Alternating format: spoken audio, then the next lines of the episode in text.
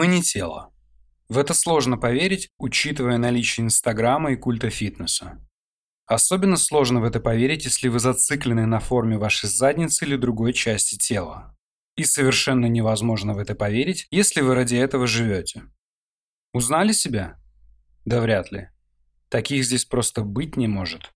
Уровень развития не позволит и не пропустит. Помимо непрочного и недолговечного физического тела, человек состоит из энергоинформационных, информационно-энергетических и энергетических тел, или полей. Исходя из этого, можно предположить, что энергия – наше все. Для жизни человека очень важна энергия матрицы Земли и космическая энергия. Энергию матрицы Земли мы набираем через пищу, воду и занятия спортом. Космическую энергию без знаний соответствующих технологий набрать практически невозможно. 250%. Именно столько энергии нам необходимо для комфортной и полноценной жизни. Из этих 250% энергии матрицы Земли должно быть не менее 90%. Остальные 160% – это космическая энергия, которая расходуется на ежедневную жизнедеятельность. Но это красивая теория. Что же происходит на практике? Даже у молодых и здоровых людей количество энергии матрицы Земли находится на уровне 40-50%. Космической энергии нет от слова совсем. Не верите? Задайте себе вопрос, почему вы просыпаетесь уже уставшими? Подумайте о том, насколько абсурдно звучит словосочетание «проснуться уставшим». Вы просыпаетесь уставшими, потому что у вас нет даже минимально необходимого количества энергии. И это очень большая проблема. Если у вас мало энергии, то вы уязвимы, потому что ваш энергетический иммунитет разрушается. Вы знаете или догадываетесь, что обычный иммунитет важен для нашего здоровья. Так вот, энергетический иммунитет намного важнее обычного, а обычный иммунитет зависит от энергетического. Когда количество энергии в системе биоробот-душа падает ниже 60%, а это критический показатель, человеческий мозг прекращает правильно функционировать и происходит сбой в его работе. Если у вас есть опыт издевательств над собой с помощью низкоуглеводных диет, то вы нас поймете. А если нет, то мы попытаемся объяснить и никого не обидеть. Представьте человека тормоза. Если это не вы, то у вас обязательно есть такой знакомый или знакомый знакомых. Человек-тормоз тормозит со средней степенью тормознутости. Человек со сбоем мозга тормозит постоянно и в разы сильнее. Но не нужно сразу же ставить диагнозы, хорошо? Вообще-то для нас сейчас многие люди кажутся заторможенными. Но мы не являемся корректным критерием для сравнения, потому что можем совершенно спокойно набрать 600% энергии и даже не икнуть. Что такое сбой мозга? Сбой мозга – это неспособность человека адекватно анализировать происходящее и принимать правильные решения в сложных ситуациях. Если человек принимает неправильные решения, то и энергию он накапливает неправильную или отрицательную. Накапливающаяся отрицательная энергия постепенно меняет поведение человека, и он начинает совершать плохие поступки, из-за которых происходит набор уже совсем другой энергии – черной а она никуда не расходуется, если что. Параллельно с набором черной энергии происходит изменение программы, которая есть у каждого из нас. Программа меняется и тоже становится черной. В такой ситуации подселение черта, беса или демона всего лишь вопрос времени. Подобное притягивает подобное. Слышали? Сущность вселяется в энергетическую систему человека и начинает разрушать его через подсознание. Сущности нужно что-то кушать, и это естественно. А кушает она исключительно отрицательную энергию. Вашу отрицательную энергию. Она растет и становится больше.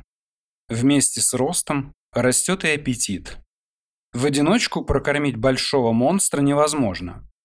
У людей с сущностями, как правило, очень мало энергии. Однако бывают и исключения. У сущностей разные программы, и некоторые из них поддерживают своих подопечных в очень приличных физических кондициях. Можно сказать, заботятся о них. Конец, конечно, всегда один и тот же, Но бывают и такие промежуточные оказии. Но вернемся к распространенному варианту, в котором энергии нет, а оно постоянно голодное. Целью программы абсолютно любой сущности является ваше уничтожение. Она встраивает эту программу в ваше подсознание и начинает дергать за ниточки. Но довольно абстракцией. Вот вам пример из жизни. У человека была 17-герцовая сущность с программой уничтожения. Он не мог задержаться ни на одной работе, потому что с завидной периодичностью посылал людей и выговаривал им разные непотребства. Как коллегам, так и клиентам. Что происходило в этих ситуациях? Огромный выброс негативной энергии, причем со всех сторон. Подумайте, много ли спокойных и уравновешенных людей вы знаете? Много ли вы знаете семей, живущих без скандалов? А много ли вы знаете компаний с дружными коллективами и адекватными начальниками? Мы сознательно привели именно эти банальные примеры. Вы встречаетесь с такими ситуациями каждый день, и вы уже привыкли и считаете, что это нормально. Ничего подобного, это ненормально. Жить в постоянном стрессе на работе и в семье – это ненормально и опасно. И вот мы подошли к следующему этапу жизнедеятельности сущности. После достижения определенных размеров сущности станет мало вашей энергии и негативной энергии, выделяемой во время стрессовых ситуаций. И она примется за ваше здоровье. Есть выражение «все болезни от нервов». Ну, в какой-то степени да. Любое хроническое заболевание – это результат деятельности сущности. Абсолютно любое. Это надо выделить жирным и подчеркнуть. Любые серьезные проблемы, возникающие в вашей жизни, это результат деятельности сущности. Потому что снова срабатывает закон «подобное притягивает подобное». Если вы черный внутри, то что к вам притянется? Но и это не все. Вся событийная лента вашей жизни будет выстраиваться негативным сценарием. Потому что программа сущности – это ваше уничтожение и потому что она намного сильнее и опытнее вас. Некоторые из вас понимают, что происходит что-то не то, и традиционные методы не помогают. Некоторые из некоторых попадают к нам на консультации и не могут объяснить, почему. Впрочем, мы об этом уже рассказывали в материале, который называется «Оно». Во время диагностической консультации мы знакомим вас с красавчиком, живущим у вас внутри, и узнаем его программу и цели. Общаемся мы с ним буквально. Вы все слышите, видите и помните. После диагностической консультации наступает ключевой момент вашей жизни. Как правило, к нам обращаются люди с большими и сильными сущностями. У больших и сильных сущностей феноменальные возможности управления людьми через подсознание. Абсолютно любая сущность хочет только одного вас уничтожить, а вашу душу забрать с собой в ад. И сущность сделает все возможное для того, чтобы вы к нам никогда не вернулись. После окончания консультации через подсознание сущность начинает кидать вам мысли формы о том, что это все фигня, что демонов не существует, и вообще это вы все сами выдумали. Между прочим, наш мозг вообще не способен ничего придумывать, но об этом мы поговорим в другой раз. Это первый вариант риторики. Второй вариант давит на логику и комплекс неполноценности. Ты же сильный и сам во всем справишься. Третий вариант – псевдодуховный. Какие демоны? Ты хороший человек. К тому же просветленный. Медитируешь и дзен каждое утро ловишь. Еще одна версия псевдодуховного варианта называется религиозный. В этой версии говорится о походе в церковь, храм, синагогу или мечеть. Ну, что вам сказать? Идите. Только наш номер телефона на всякий случай сохраните. Мы не будем касаться религии, невзирая на соблазн.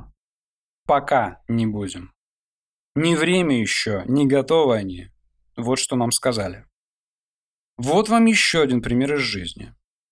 На диагностическую консультацию пришел человек с 17-герцовой сущностью и двумя обрядами. Один обряд на бедность, сестричка сделала, из-за того, что родители его больше любили. Второй на смерть. Бывшая жена от большой любви, видимо, просветлев душой, на кладбище куклу Вуду закопала. Мы со всеми поговорили, все обсудили. Месяц, в котором он умрет, тоже озвучили. И что вы думаете, он нам ответил? Я в эту фигню не верю. Вот это и называется двойные стандарты мышления.